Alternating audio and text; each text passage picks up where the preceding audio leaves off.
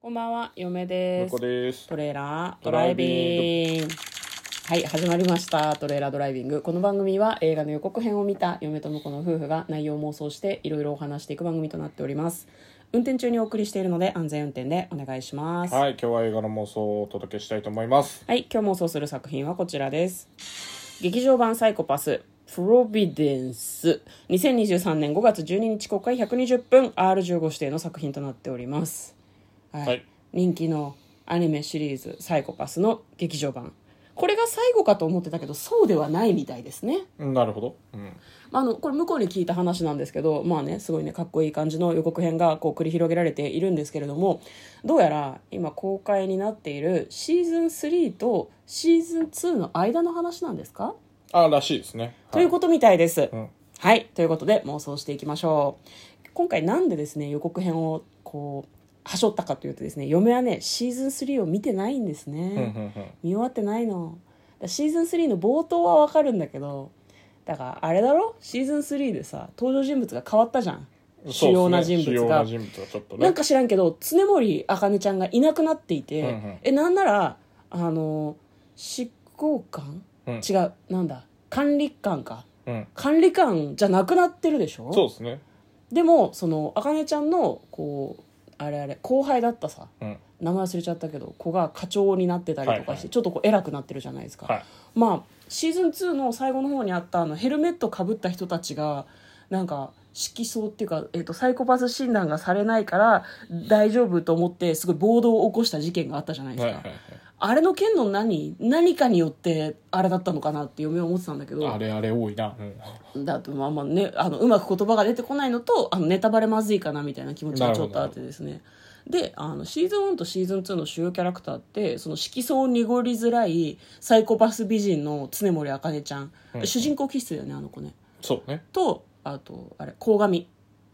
鴻上信也はいはいもみあげもみあげ野郎お土産ああそうねお土産気になるやろあの鴻上さんのことは好きですの2人でしたけどあの2人一体どうなっちゃったんですかねっていうことを妄想すればいいですかうんがいいんじゃないですかねそうですよねあれあなんであんな状態に3でなってるのかは特に明かされてないの明かされてないよねあでもあのあれかシーズンまあこれまた2と3の間の話のはずなんだけど、うんえなんか劇場版3部作みたいなのが前あってうんそこであの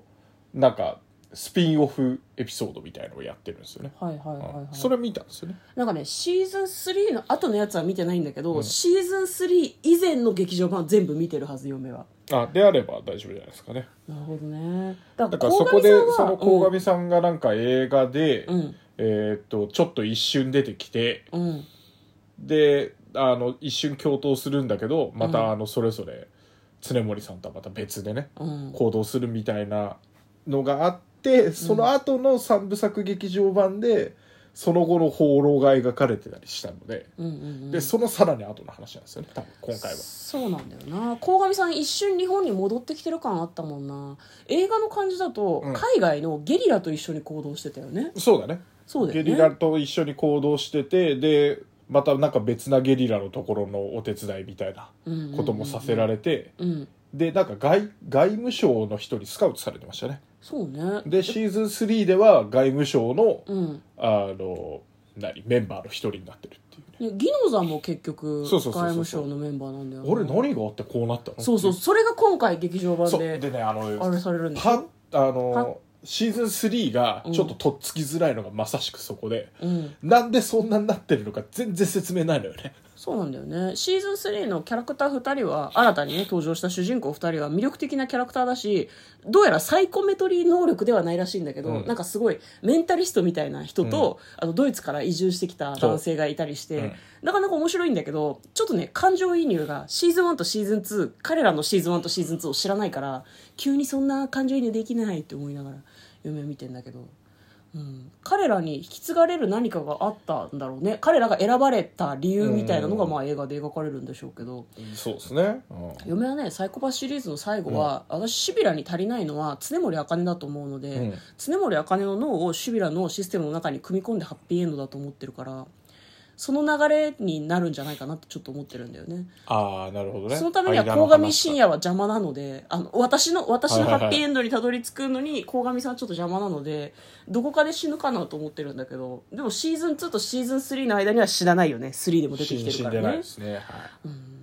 ちょっとねうまく妄想しにくいなっていうのはあるんだけど、いうん、なるほどまあ、個人的に気になるのが鴻上さんは常森茜に正しさを押し付けすぎるところがあると思うよね、うんうん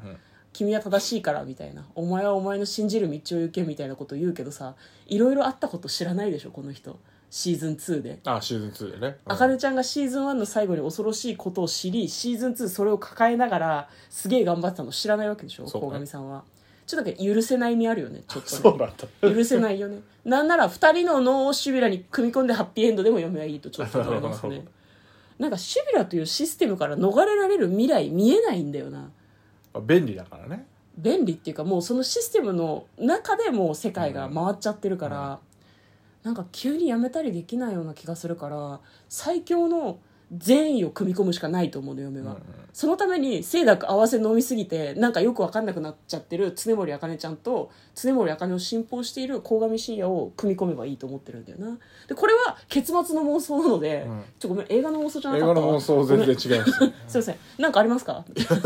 あーまあまあまあまあまあだからまあ知りたいのはさそのギノザと鴻上がなんで外務省寄りになってんのかっていうところだなよってんのかっねていうところとまああれはまあスカウトされたからそっち行ったんですけど、 まあでもなんどかっちかっつうとシーズン3の主人公2人のうん秘密も関係も結局明かされてないんで、確かにねあのこれネタバレ含むかもしれないけえどダメだようんネタバレ含むかもしれないけ妄想ど、だようんシーズン3の冒頭でなんだこいつだって思ってた、思った思ったいろんなものは特に解かれないですそうなのシーズン3を終わったところまで見ても